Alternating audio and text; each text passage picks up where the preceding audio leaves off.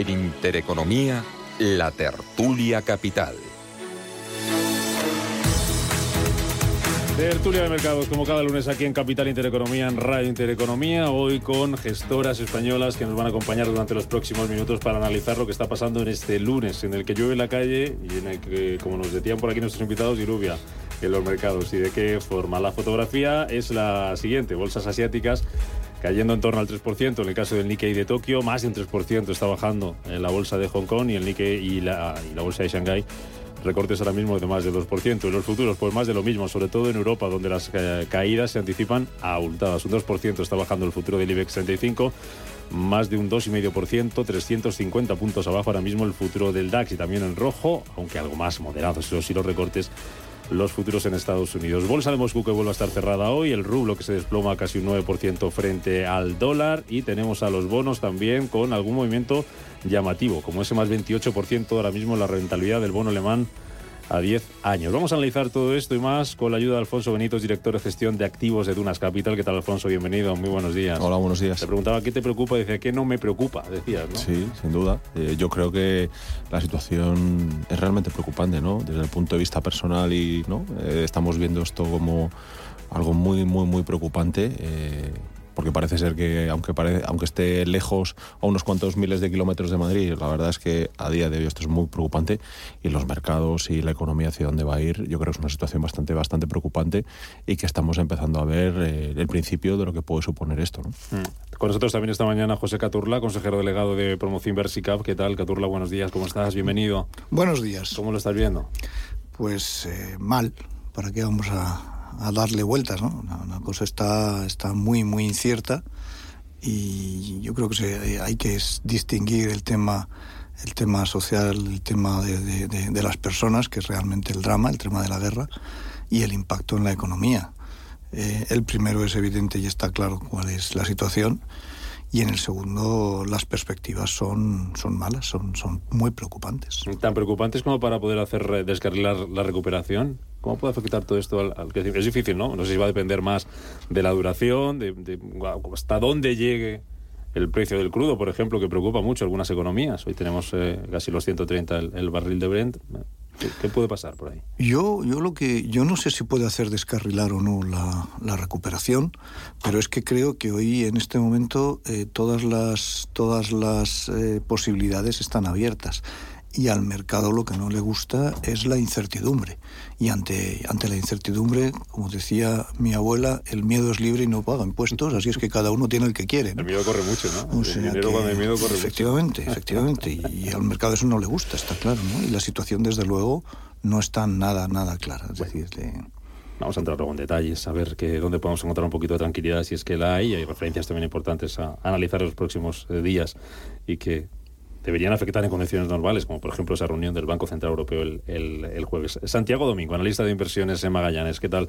Santiago, bienvenido. ¿Cómo estás? Buenos días. Buenos días. ¿Tu grado de preocupación, tu, tu, tu VIX de volatilidad cuál es hoy?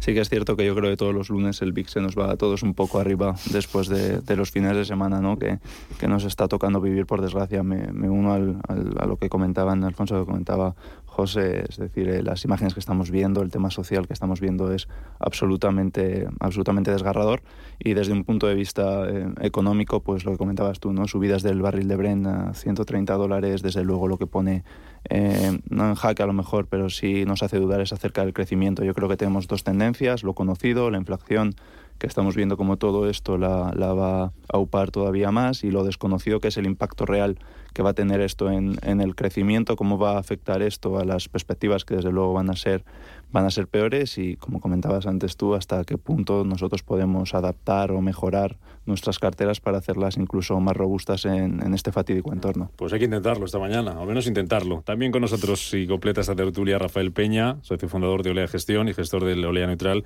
¿Qué tal Rafael? ¿Cómo estás? Buenos días, bienvenido. Buenos días, muchas gracias. ¿Cómo has amanecido hoy cuando has visto las pantallas? A ver.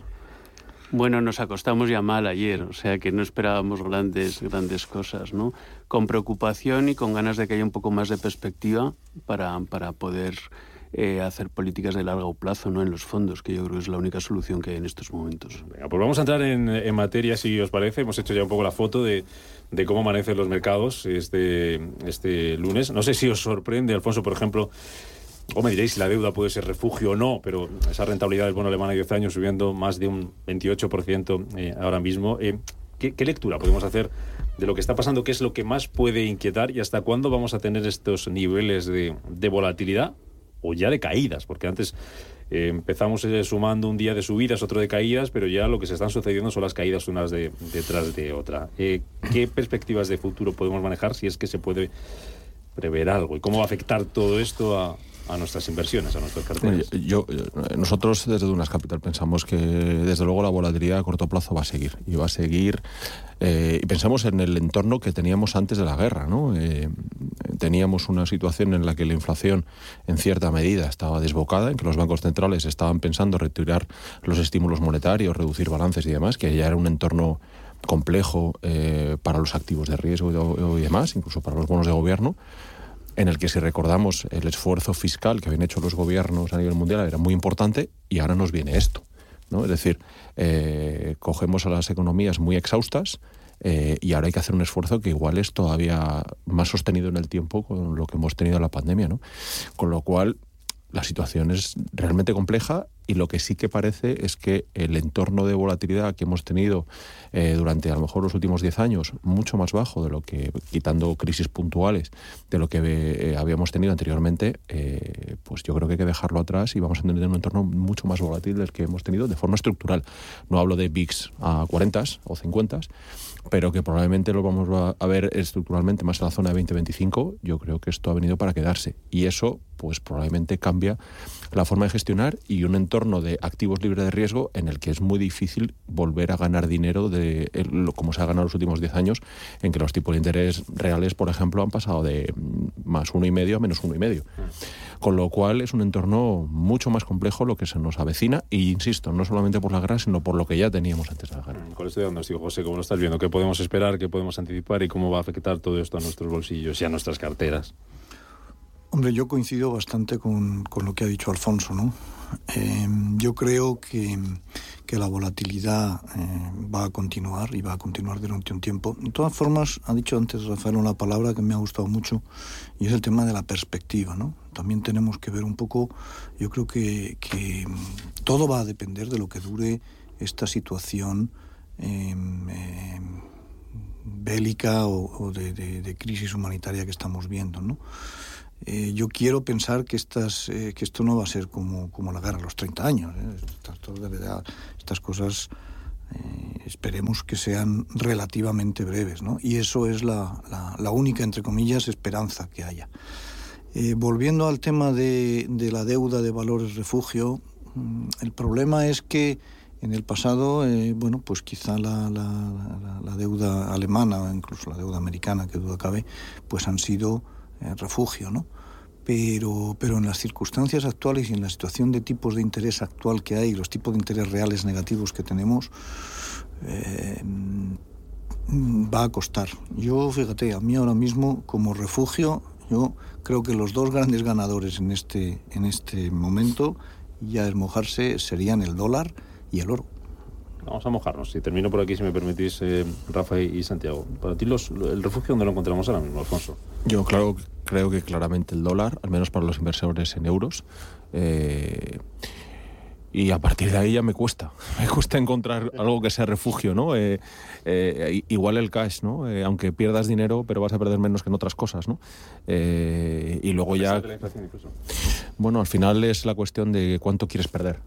Mucho o poco, ¿no? Y probablemente esto al menos te da la oportunidad de, aunque pierdas poco, eh, en un momento dado tener capacidad para poder comprar cosas muy baratas. ¿no? Eh, pero ahora mismo es complicado, salvo cosas muy nicho de mercado. Empresas de defensa, ¿no? yo creo que es uno de los ganadores estructurales de esta nueva situación. ¿no? Pero ya son cosas muy, muy de nicho, de estructuralmente realmente complicado.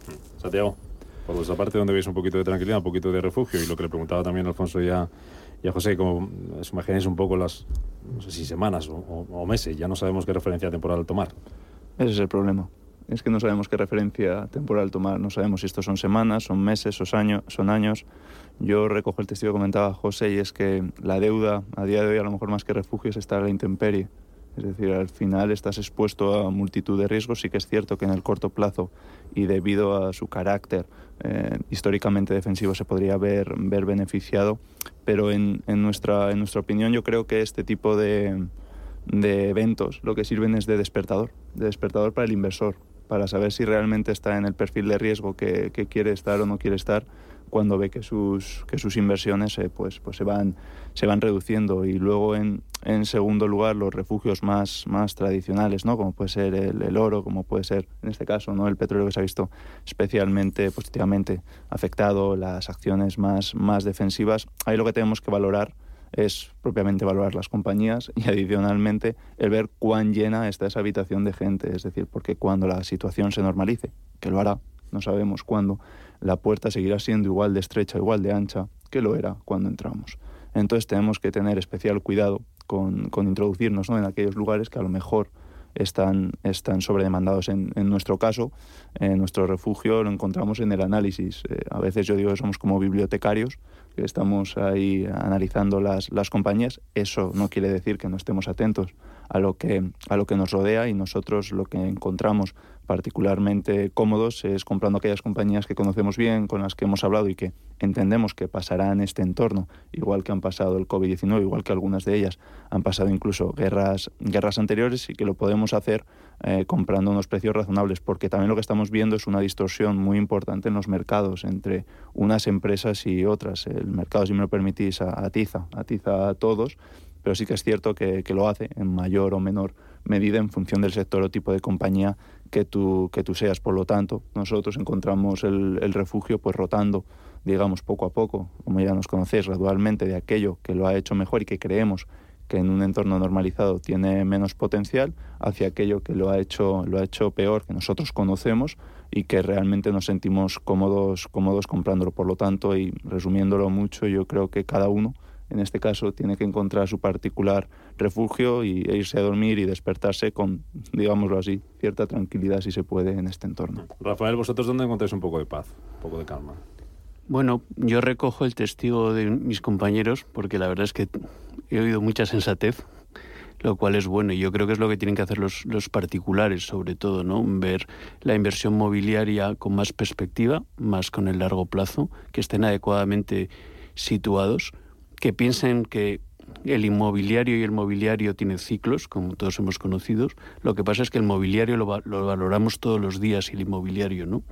Y si estás en tu, en tu plazo correcto, nuestro mandato, por ejemplo, es de tres años, tenemos que pensar a, dentro de tres años. ¿no? Y en la parte de, de los multiactivos, como, como lo que hago yo, ¿no? que, que se trata de construir un mandato que cumpla ese objetivo con activos, pues lo coincido con lo que se ha dicho, sobre todo en cuanto a refugio, está el, el, dólar y el oro, nos parece muy correcto, pero sobre todo poner el foco en el peligro, porque el peligro económico para mí es la inflación sí. y el peligro económico son los tipos reales negativos, ¿no? que es lo que está produciendo una represión financiera y hacer muy, perdiendo din dinero mucho a los ahorradores. ¿no? Entonces, que no se olviden de ese problema, porque el peso económico de Rusia es el que es, es una como dos veces el PIB español.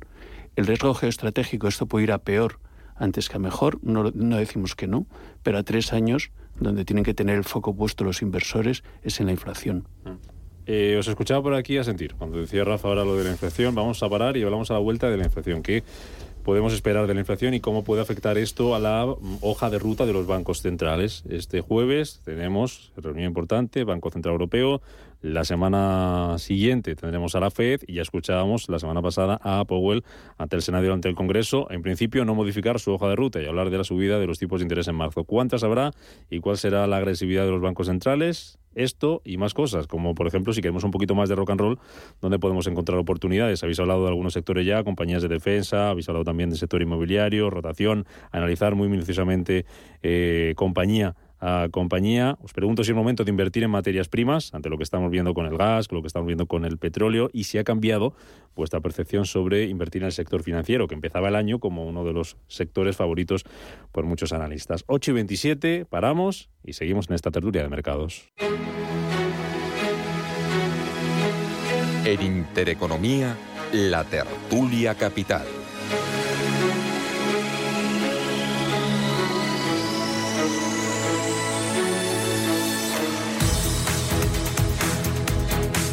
Ocho y media de la mañana, ahora menos en Canarias, en 30 minutitos abrirán uh, las puertas, sus puertas las bolsas europeas, que como contamos, eh, estamos contando aquí, eh, se anticipan caídas para comenzar la semana, que es lo que ha pasado en Asia. Y leo teletipo de la agencia EFE que China ya está mediando entre Ucrania y Rusia, según ha dicho su ministro de Exteriores. Vamos a ver qué avances hay en este sentido y cómo afecta también en la geopolítica a la economía y a los mercados. Lo estamos analizando con Alfonso Benito de Dunas Capital, con José Caturla de Promoción Versicap, con Rafael Peña de Olea Gestión y con Santiago Domingo de Magallanes.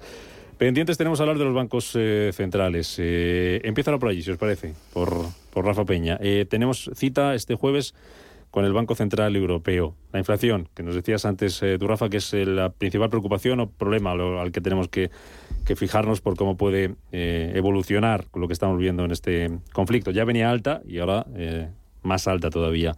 Récord de la inflación en la eurozona en el comienzo de año y eso ahí no tuvo nada que ver la guerra de Ucrania porque no había empezado.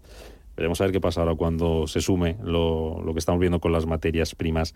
¿Cómo va a afectar esto a la hoja de ruta de los bancos centrales? Si es que le, tú crees que les va a afectar en algo, ¿no, Rafa? Bueno, yo, yo pienso que sí les va a afectar, sinceramente, porque es un evento de, gran magnitud y de mucha trascendencia política. ¿no? Creo que la situación es muy diferente en, en Estados Unidos de Europa. En Estados Unidos sí que hemos visto, yo creo, una Reserva Federal más activa en, su, en su acercamiento a la inflación, eh, preocupada mucho por su mandato de pleno empleo y revisando esa situación.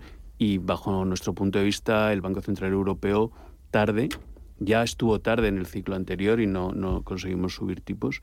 Y, y, con un gran problema porque encima se compone de diferentes países con diferentes realidades de deuda, ¿no? como, como comentábamos antes a, micrófono cerrado. ¿no?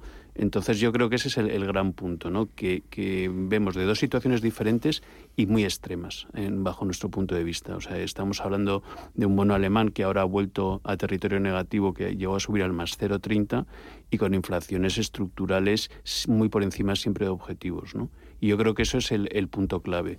¿Y qué efectos va a tener en los diferentes sectores? Entonces, creo que los inversores deben concentrarse en estar bien posicionados para eso. Mm. ¿Tú también eh, piensas que la FED parece a priori que lo tiene un poquito más claro que el, Banco Central Europeo? Santiago. Sí, yo creo que al final van más avanzados también en, su particular ciclo, siempre lo han ido durante estos, estos últimos años y lo que, lo que comentamos hace un instante, ¿no? se encuentra ante una disyuntiva que yo creo que ninguno de nosotros querría ponerse ponerse en su lugar, porque es sin duda complicado, porque tienen riesgos conocidos y riesgos que eran desconocidos y como, como leía un titular ¿no? el otro día, que lo imposible de repente se convirtió posible. Mm y eso hace que, cualquier decisión pues se la tengan que pensar todavía dos veces. En este caso también lo que hablamos de los bancos centrales que durante estos últimos años eh, pues han, han, sufrido, han tenido que, realizar una serie de decisiones muy complicadas y es que recientemente, yo creo que todos lo hemos leído, ¿no? se hablaba ya de, de policy mistake antes de que siquiera hubieran subido una vez los, los tipos, ¿no? Por lo tanto, se encuentra en una situación muy, muy complicada. Lo que desde luego parece es que un conflicto como este, de esta envergadura geopolítica, lo que va a tener es un impacto en, la gradualidad, ¿no? De, esta subida de, tipos, tanto a un lado como al otro del, del, Atlántico. Mientras tanto, tiene una inflación que es eh, preocupante en, en, ciertos momentos. Yo creo que cuando vamos al supermercado, vamos a la gasolinera, pues lo vemos de, de primera mano por, por desgracia, pero es que a la vez tienen una guerra que no saben cuánto va a durar y qué impacto va a tener en sus economías. Todo esto con cada vez, como comentábamos antes, menos, menos armas. Así que, desde luego, eh, lo que cabe esperar ahora es paciencia por parte de todos para ver qué decisiones llevan a cabo y, sobre todo, ver cómo explican esas decisiones y cuáles son los argumentos que existen detrás de la subida o no de tipos de interés y la normalización monetaria que yo creo todos esperemos en algún momento se acabe realizando porque pondrá orden en, en los mercados y hará valer los activos eh, que, que, realmente pues, pues tienen que valer. Mm, difícil papeleta, Alfonso. Sin duda. Eh, yo creo que eh, dentro de la complejidad Estados Unidos está un poco más protegido también en tema de materias primas, al tener sus propias fuentes de recursos naturales, está un poco más protegido que Europa. Europa está en una situación mucho más débil. Eh, también es cierto que, como decíamos, eh, digamos, el ciclo monetario y económico en Estados Unidos iba más avanzado y tenían algo más de capacidad. Y yo creo que sí que eh, se atreverán a subir algo más los tipos. En Europa, insisto que es complicado, ¿no? Y es complicado. Si no lo hacen, probablemente tengamos todavía la inflación más desbocada y tengan críticas a futuro. Y si lo hacen, pues probablemente dañen el crecimiento crecimiento y, probablemente estemos en una situación muy cercana, si no es que eh, vayamos a estar ya con lo que tenemos hasta la inflación y se le critique también por el otro lado, ¿no? con lo cual eh, casi es lo de susto muerte. ¿no? Mm.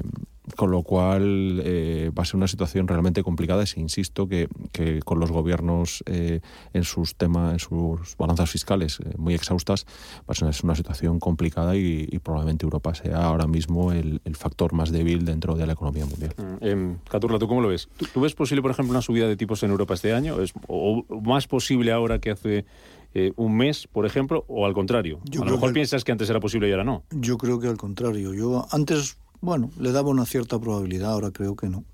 Ahora creo que no, porque creo que creo que el, bueno el, BCE tendrá que tomar sus decisiones, ¿no? Pero estoy de acuerdo con lo que se ha dicho. Creo que creo que la situación en Estados Unidos es distinta de la de, de la de Europa. Es, es, es, yo creo que es menos mala. No me atrevo a decir que sea mejor. La situación en el Banco Central Europeo es complicada y delicada, ¿no? Hay un factor que, por ser optimista, a mí siempre siempre me gusta buscar eh, un punto optimista y, es muy difícil en este momento, ¿eh? no, no, no, es fácil. Pero sí que hay una cosa que es cierto y es que la inflación a medio plazo, eh, la, no, no, no la, la, la, subyacente, la, la, está muy influenciada por el consumo.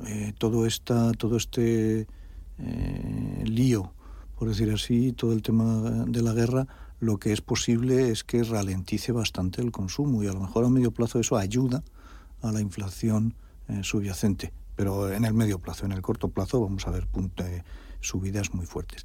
Y hay una cosa que no estamos teniendo en cuenta en, en, el mundo en el mundo desarrollado, en el mundo en el que vivimos, que siempre tenemos problemas de, del primer mundo, como digo yo, y es que hay una parte de la inflación que no vivimos, pero que es para mí es dramática y es la inflación en los alimentos. O sea, si se ve el, el, precio de los alimentos es realmente eh, tremendo. Y, claro, yo se lo comentaba antes a Alfonso. Eh, digo, mira, es que mm, cuando nos suben el, el precio de la, de la, gasolina y pues estamos muy enfadados porque pagamos más, incluso a lo mejor pues tenemos que dejar ir en coche. Pues claro, cuando te suben el precio de los alimentos, en, una parte muy importante del mundo que se pasa hambre. Y eso trae revueltas sociales y trae problemas de otra índole. ¿eh? Y eso está ahí. Eso no es una, no es una entelequia, eso es una realidad. Ya que se ha mojado Caturlaos, muy rápido le pregunto al, resto. Alfonso, ¿tú cuántas posibilidades de una subida de tipos en Europa ves este año? ¿Más o menos que antes? Yo creo, yo creo que menos. Yo creo que, yo creo que menos por el enfoque que tiene el Banco Central Europeo, eh, que por mucho que diga que eh, lo que busca es el tema del control de la inflación, y si lo vemos, la subyacente en Europa comparada con Estados Unidos está mucho más abajo, y yo estoy con José que las perspectivas de medio plazo eh, van a ser mucho peores, probablemente porque la economía baje. ¿no? a corto plazo vamos a tener inflaciones muy altas y justificarán que son mucho más temporales y demás, pero yo creo que, que, a corto plazo es muy complicado que el BCE vaya vaya a subir los tipos. Eh, y además es que los bonos de largo plazo también le están dando un poco la razón, ¿no? viendo que están cayendo las rentabilidades, con lo cual bueno, pues las perspectivas yo creo que le da, están dando aire a que no, a que no suba los tipos. Rafa, ¿vosotros pocas también? Bueno, el, el BCE es muy imprevisible. ¿eh? Recordar el 2008, que, que, si revisáis los, los que lleváis menos tiempo, los gráficos más largos, fue una subida totalmente en contra de lo que había que hacer. ¿no? Yo no yo pondría el foco tanto en el número de subidas como en, en las políticas complementarias. ¿no? O sea, nosotros pensamos que tener los tipos 25 o 50 puntos secos arriba o abajo realmente generan poca actividad, ¿no? Entonces, subidas de tipos para bajar la inflación desde ahí no creo que sea, que sea la solución. Lo que nos preocupa es la gran compra de activos que se ha hecho tanto en Estados Unidos como en Europa, ¿no? Y sobre todo el peso de esos activos sobre el PIB, que si ves la serie larga desde 2008, eh, se ha comprado prácticamente lo mismo, pero el crecimiento del PIB americano y el europeo no se parece, ¿no? Y si eso lo uno a, la situación que hemos comentado, ¿no? de, los países periféricos en Europa, pues eh, tomo el testigo de buscar una gran oportunidad ¿no? una, para el optimismo y es que se tomen en serio, por fin, eh, eh, los, el BCE y la Comisión Europea qué hacer con la deuda en Europa. ¿no? Y yo creo que esta es una gran oportunidad. Nos hemos conseguido poner de acuerdo para tomar medidas contra Ucrania y es una gran oportunidad para que realmente tengamos una deuda pública europea. Porque si tenemos una divisa europea, lo, lo único que generamos con lo contrario son problemas. Sin ¿no? Merkel a lo mejor es más fácil ahora. Sin Merkel en Alemania. Bueno, yo no creo que sea culpa de Merkel, yo creo que es culpa de todos, ¿no? Desgraciadamente el conflicto este bélico también, ¿eh? seguramente habría que oír más de la otra de la otra parte, ¿no? Pero claro, las, lo que piensan los alemanes de la mutualización de la deuda y lo que piensan los españoles o los italianos es diferente. Claro, pero Merkel era muy dura ahí. Claro, Eh, no porque si tendremos- son- igual es igual de duro, no lo sé, pero... Claro, tendremos que arrimar el, el- el- el hombro en España, en Europa y en Alemania si queremos tener un espacio europeo con una divisa única. Y yo creo que esa es la gran oportunidad a la que hay que trabajar entre todos. Santiago, por cerrar el tema tipos de interés aquí en Europa. ¿Cómo lo Eh, veis? En primer lugar, lo que comentaba Rafael, ¿no? totalmente imprevisible el BCE, pero la lógica eh, hace pensar que, dado esta, esta situación y dado esto desconocido, y dado que tampoco estaban muy deseosos de subir los tipos antes de, de- de todo esto, pues por lo menos que haya un retraso en, en dicha subida y quizá en la normalización, y al final, en cierto modo, es lo que se está cotizando en, en el mercado, ¿no? tanto en los bonos de, de largo plazo como también en algunas compañías que están más ligadas a estas, a estas subidas de tipos y a esta normalización. Vamos a terminar eh, examinando las carteras. Eh, ya os preguntaba antes dónde podemos encontrar refugio y, bueno, coincidíais en eh, que en el dólar es lo que más tranquilos podemos estar ahora mismo, en el oro también. Hablabais de algunos sectores que veíamos subir con fuerza en jornadas anteriores, como las compañías de, de defensa, inmobiliario, que mencionaba también, ten- eh, que mencionaba también Rafa. Eh, ¿Qué estáis haciendo vosotros en cada una de vuestras casas? Empiezo contigo, José Caturla. Eh, ¿Qué cambios habéis hecho? ¿Qué estáis mirando con especial atención? ¿Qué habéis sacado de cartera? ¿Qué habéis eh, metido? Eh, materias primas, que se habla mucho ahora con la subida del, del precio del gas, del precio del petróleo, bancos, que ya no tenemos tan claro de la subida de, tipos y a ver cómo nos afecta todo este impacto por contagio que puede tener la, de, la banca rusa. ¿En qué invertimos? ¿Qué, ¿Qué oportunidades vemos que estáis haciendo? ¿Nos quedamos esperando ese largo plazo quietos? Bueno, vamos a ver. Nosotros somos, yo por lo menos pienso que hay una máxima que ya dijo alguien por ahí que era mucho más sabio que yo, que en tiempos de tribulaciones no hacer mudanzas. ¿eh? Eso es lo primero. Entonces, eh, yo creo que los cambios hay que hacerlo con perspectiva y con visión temporal, ¿eh? a medio o largo plazo de verdad. Dicho eso, sí hemos hecho algunos cambios.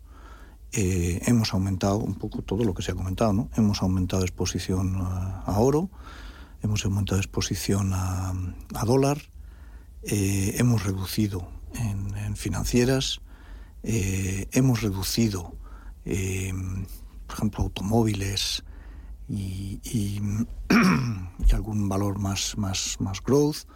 Y eh, bueno, hemos aumentado el cash y, y hemos ido mucho a, a, rezar, porque la verdad es que la situación no, no está para otra, otra cosa, ¿no? Todo esto siempre rezando y sobre todo pensando en el medio largo plazo. Y cuando decimos hemos hecho, siempre, como yo digo, en pequeñas eh, proporciones y en pequeñas dosis. Creo, creo que tampoco, o sea, los movimientos bruscos, yo me acuerdo que, que alguien me dijo una vez que eso de dar golpes de timón puede que en el mar funcione, yo no soy marinero, pero desde luego en, en eh, gestionando carteras lo de ir a golpe de timón lo que te suele llevar es a un, a un desastre. ¿no?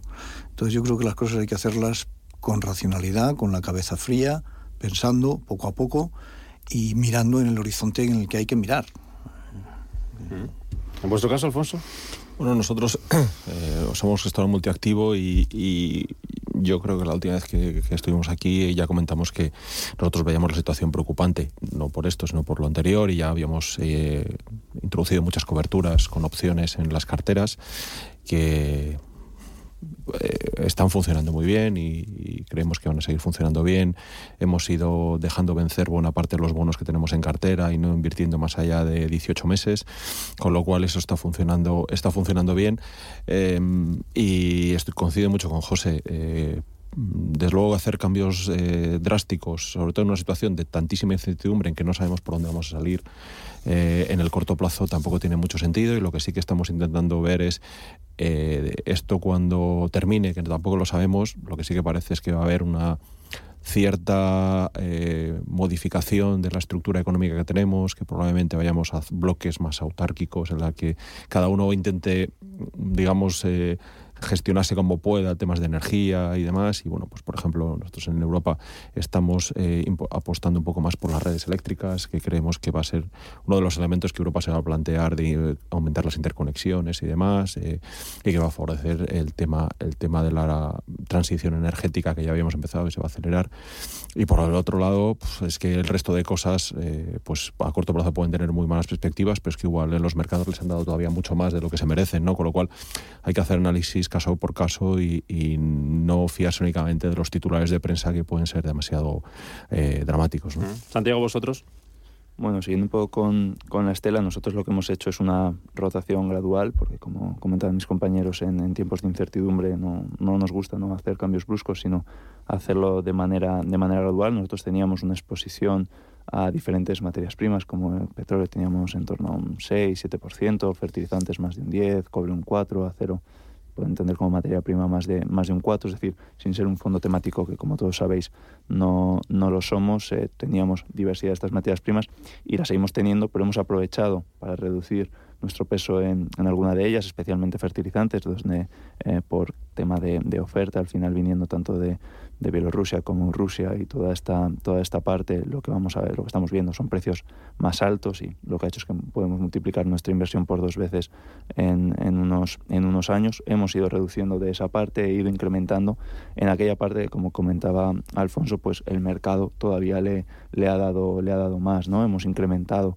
a pesar de que, de que probablemente las subidas de tipos se retrasen en, en banca, ya que existen otros muchos drivers que, que, les benefician en el, en el medio plazo. También hemos incrementado nuestro peso eh, levemente, como comentaba, en, en, líneas aéreas, en empresas de restauración dentro de los aeropuertos, incluso en algunos, en algunos coches que, como todos sabemos, tienen más exposición a, a, a Rusia y a la vez lo que hemos estado haciendo es eh, lo que hacemos siempre, eh, revisar nuestro pipeline, revisar nuestras ideas.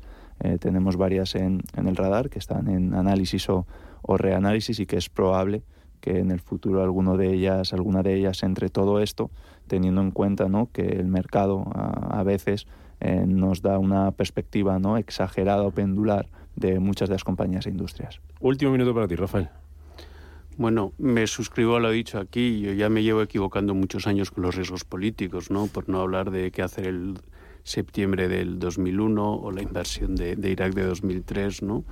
O, lo que pudo ser el Brexit, ¿no? También como elemento político fuera de, de, de escenario central. Nosotros estamos eh, con una cartera preparada para la inflación, con lo cual hemos hecho poco. Tenemos poco bonos de gobierno, lo cual nos ha hecho sufrir estos días. Tenemos mm, casi mínima exposición dentro de la banda habitual, que es 20-60. En renta variable estamos en un 25%. Tenemos un 18% en dólar. Lo hemos dejado correr. Deberíamos tener menos estos niveles. Y eso es un poquito la receta, mirar hacia adelante y a largo plazo, no a mañana, porque entonces te equivocas seguro. Pues ha sido un placer teneros por aquí, agradeceros que nos hayáis puesto el paraguas, los cuatro, en esta mañana de diluvio, en los, en los mercados en los que todo el mundo busca refugio y lo hemos hecho gracias a vuestra ayuda. Alfonso Benito, Dunas Capital, José Caturla, Promoción Versica, Rafael Peña, Olea Gestión, Santiago Domingo Magallanes. Un placer, gracias a, a los eh, cuatro. Que vaya bien lo mejor posible el lunes, lo mejor posible la semana. Y aquí estaremos para que nos lo contéis y lo analicemos como siempre. Gracias, un placer. Gracias a vosotros. Gracias. gracias a vosotros. Dunas Valor, la gama de fondos que protege al máximo su inversión, ha patrocinado este espacio.